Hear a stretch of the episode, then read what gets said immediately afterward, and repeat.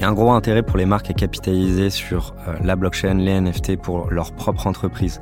On s'identifie beaucoup par les choses qu'on achète. Comment on traduit notre personnalité et notre personnage dans un monde virtuel?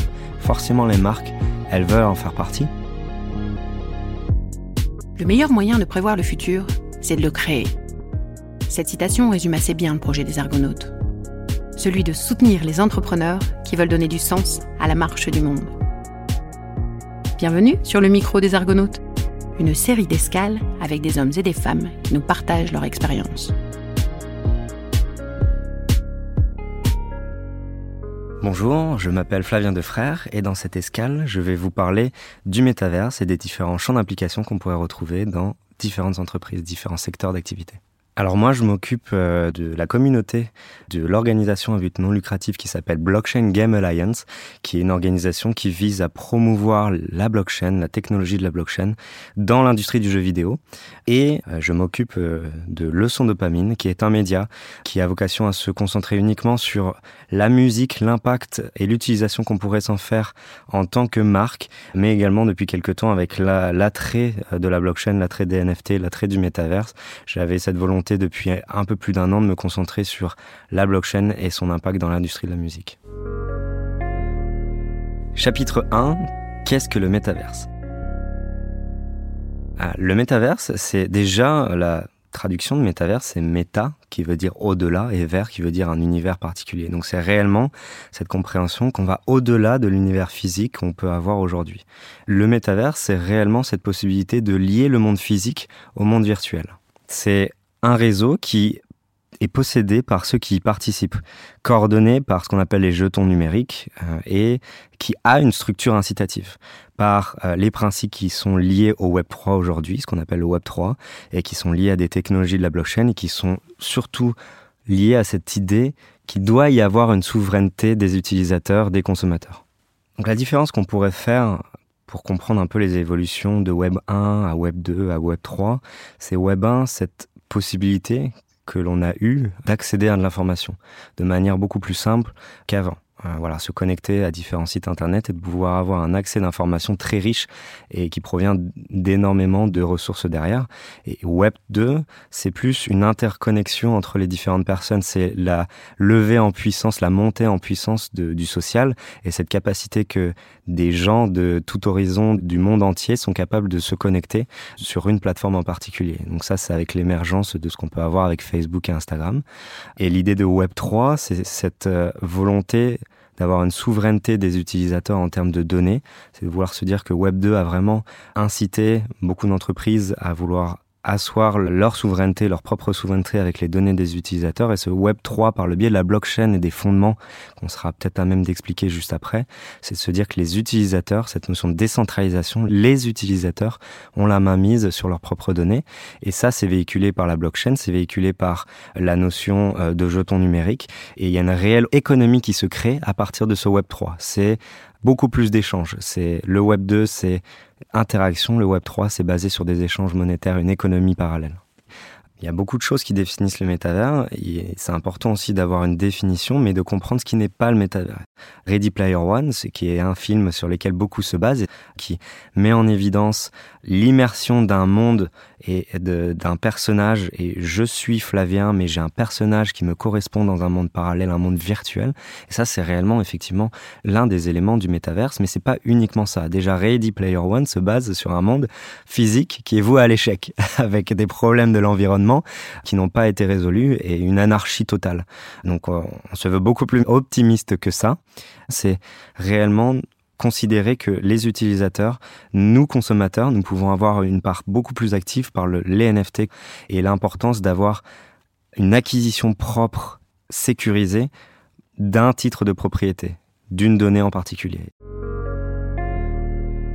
Chapitre 2. Comprendre un NFT. Alors les NFT, c'est extrêmement important de pouvoir les comprendre car ils définissent le métaverse et ils sont définis par la blockchain. C'est un titre de propriété. De la même manière qu'on peut avoir un appartement, j'ai un titre de propriété pour l'acquisition d'un appartement. Et il y a une preuve de cette acquisition-là. Et la preuve, c'est la blockchain. C'est la technologie de la blockchain. Et c'est cette technologie qui est derrière qui permet d'être sécurisée et qui permet justement d'avoir une approche décentralisée. Donc qui n'est pas sous le contrôle d'une entreprise en particulier, mais où la sécurité est veillée par l'ensemble du réseau. Ensuite, euh, sur les NFT, on a cette euh, notion de rareté. La rareté, c'est extrêmement important parce que vu que c'est basé sur la blockchain, on peut avoir un NFT qui est distribué sous la forme d'un exemplaire en particulier. Et j'aime bien faire ce parallèle avec les cartes euh, Pokémon où même on a tous eu des cartes Panini et ce bulletin Panini où on avait une carte en or euh, de Platini pour un euro en particulier. Ben, c'est de se dire pourquoi cette carte en or, pourquoi elle a tant de valeur, pourquoi aujourd'hui des cartes Pokémon ont tant de valeur parce qu'elles sont distribuées de manière beaucoup moins importante que les autres cartes. Donc la distribution plus sélective et plus restreinte de ces cartes définit la rareté de cette carte et la prise de valeur dans le temps. C'est exactement la même chose avec les NFT, parce que c'est un bien digital, et ce bien digital-là, il prend de la valeur parce qu'on est capable de dire ce NFT, il a été fait en 10 exemplaires. Et ça, c'est la blockchain qui est capable de nous le dire. Imaginez dans l'industrie de la musique d'avoir acheté un NFT d'un artiste en particulier sur une plateforme du métaverse en particulier et cet achat vous a permis d'avoir accès à un jeu, à un niveau d'un jeu vidéo en particulier, lié à un partenariat entre le jeu et l'artiste. Et l'artiste, grâce à la communauté qui a cru en lui au tout début, va pouvoir être dans ce sentiment de je vous dois bien ça, et je vais vous faire vivre des expériences qui peuvent être liées à des expériences de jeux vidéo, à des expériences de l'entertainment. On voit de plus en plus aujourd'hui des gens qui ont des NFT, et ces NFT-là, bah, en participant à la communauté, eh ben, ils vont se retrouver dans des films. Donc euh, voilà, imaginez euh, demain avoir votre NFT qui se trouve dans un film créé par Hollywood. Et ça, c'est une prise de conscience qui est complètement différente de ce qu'on pouvait avoir avant. Chapitre 3. Fortifier sa communauté. La communauté, c'est l'un des fondements du Web 3. Vous l'avez vu, c'est la notion d'interaction, c'est la notion d'économie. Qui dit économie dit un, monde ouvert, un, monde qui est sécurisé et un monde qui est validé grâce à la blockchain par ce qu'on appelle des nœuds et ce qui se veut le plus décentralisé possible. Tout le monde détient des NFT euh, et c'est quelque chose d'extrêmement important de pouvoir transcrire cette liberté et ce ownership qu'on traduit par la notion de possession d'un bien par cette volonté de vouloir capitaliser sur une communauté. Basé sur ça, il existe énormément de choses qui peuvent se faire euh, dans le métavers et qui justement placent la communauté au centre du projet sur des projets Web3, blockchain, jeux vidéo, l'intérêt est de se dire j'ai un projet, j'ai une vision, cette vision se veut décentraliser, veut s'adresser à des gens qui croient au jeu blockchain et je construis ma communauté autour. Comment je fais ça? Je m'appuie sur l'engagement que peut avoir ma communauté pour faire avancer le projet. Et euh, ça, ça peut se construire sur différentes manières. Euh, ça peut se faire sur des réseaux sociaux comme Discord, qui est l'un des réseaux sociaux les plus utilisés sur ce genre de projet. Et si vous participez au projet, si vous le faites évoluer, je vous accorde en tant qu'éditeur d'un futur jeu blockchain des avantages en termes d'NFT, en termes de tokens, des jetons spécifiques euh, qui permettent de faire avancer la communauté, qui permettent d'avoir encore une fois cette notion d'ownership et de détenteur de monnaie. Et ça, c'est extrêmement intéressant de pouvoir le développer. Mais il existe énormément de choses qui sont liées à la technologie de la blockchain qui peuvent être euh, traduites par la notion de communauté. On est aujourd'hui dans une industrie de la musique où c'est un artiste qui produit sa musique, qui permet un service euh, à un fan, ce fan le consomme, c'est fini. Il y a une relation qui peut se faire, mais elle est, elle est très souvent très court-termiste. Aujourd'hui, il y a une volonté grâce à la blockchain de capitaliser sur la communauté pour créer des échanges entre fans et artistes qui puissent aider l'artiste à développer sa carrière grâce à l'engagement de ses fans. L'intérêt, c'est qu'on doit y voir, c'est qu'on doit réellement faire un parallèle avec des marques. Les, marques, elles veulent créer leur communauté aujourd'hui, aussi par leurs produits, mais de moins en moins et surtout de plus en plus par rapport à la vision qu'elles partagent et cette notion d'appartenance à la marque, cette notion d'émotion, de passion qu'on peut avoir sur la marque. Sur ces projets NFT, c'est la même chose, c'est le sentiment d'appartenir à un club en particulier qui partage des valeurs qui nous sont propres. Et, ça, c'est basé sur ça. et on a le sentiment que cette communauté peut se développer par le biais de différents projets dans l'industrie du jeu vidéo, dans l'industrie du cinéma, mais qui peuvent être développés, qui peuvent prendre de l'importance. C'est comme je disais au niveau de l'entertainment, on a des films qui vont se baser sur nos personnages NFT. C'est exactement là où on veut tendre aussi. Chapitre 4. Quels sont les enjeux pour les marques? Il y a un gros intérêt pour les marques à capitaliser sur euh, la blockchain, les NFT pour leur propre entreprise, basée sur la communauté, basée sur cette importance d'identification de soi par une marque. On s'identifie beaucoup par les choses qu'on achète, basées sur des croyances, basées sur euh, une volonté d'appartenance à un projet, à une marque. Euh, c'est exactement la même chose là. Les, on a beaucoup d'exemples qui sont basés sur les vêtements, forcément parce qu'il y a cette importance de développer sa communauté autour.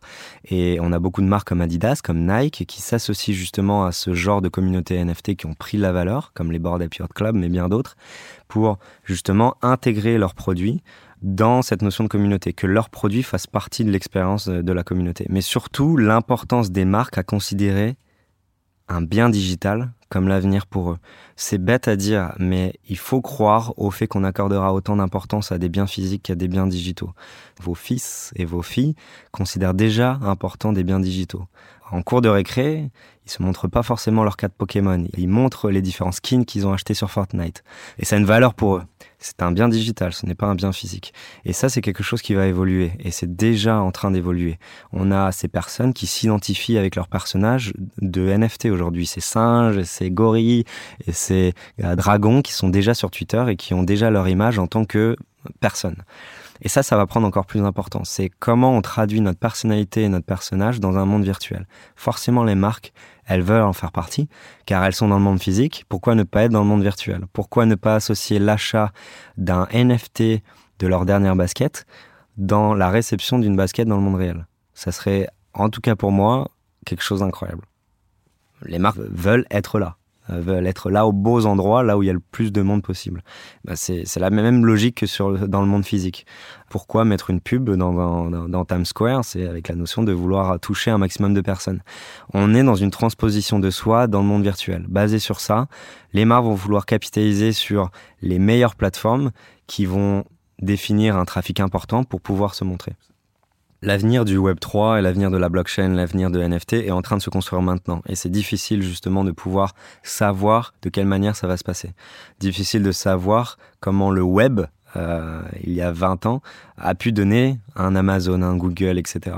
Ce qui est sûr, c'est qu'on on est dans une époque, dans une période où il y a beaucoup de choses à construire et beaucoup de choses à essayer, car cette technologie donne énormément d'avantages et apporte une vision beaucoup plus décentralisé, clair et pour le bien d'un utilisateur. Donc basé sur ça, il y a beaucoup de choses. Il faut surtout se baser sur les principes de la blockchain, comme je l'ai dit juste avant, titre de propriété, rareté, euh, le fait que ça soit unique. La technologie de la blockchain, on peut la maîtriser, mais on peut y comprendre ses aspects et se dire en tant qu'industrie, comment ça pourrait m'aider. Ça pourrait définir différemment le rapport que j'ai avec euh, mes clients, avec mes fans et avec mes consommateurs. On parle beaucoup d'un shift entre consommateur et stakeholder. Euh, vu qu'on est dans cette logique Web 3, cette économie de partage et économie euh, connectée, on est sur cette notion de je crois en la marque, j'ai un NFT qui peut prendre la valeur parce que j'y crois. Est-ce que on, y arrive à un point où euh, les marques vont capitaliser dessus justement dans leur relation avec les consommateurs pour les considérer comme des actionnaires?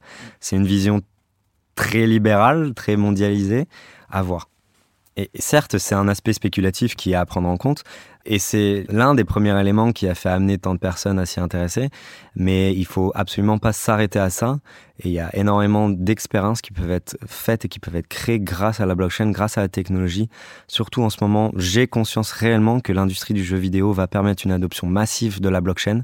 On va être en mesure de parler blockchain sans parler blockchain mais grâce aux jeux vidéo qui seront créés et grâce aux fonctionnalités qui seront derrière, en lien avec d'autres industries, on va amener beaucoup plus de personnes à s'intéresser à ce qu'est le principe de gagner de l'argent en jouant à un jeu vidéo. Je ne sais pas combien de temps j'ai passé à jouer World of Warcraft sans au final avoir le casque qui au final ne m'apporte rien le jour où le jeu n'existe plus. Demain, ce n'est absolument pas de cette manière-là dont on verra le jeu vidéo. Je possède ce casque, je peux le revendre s'il a de la valeur que le jeu existe ou n'existe plus, ils peuvent réexister parce que la blockchain sera toujours là. Et, ça, c'est une mentalité que je trouve extrêmement intéressante. Merci de nous avoir accompagnés sur cette escale. Le micro des Argonautes, un format proposé par le MEDEF de Lille.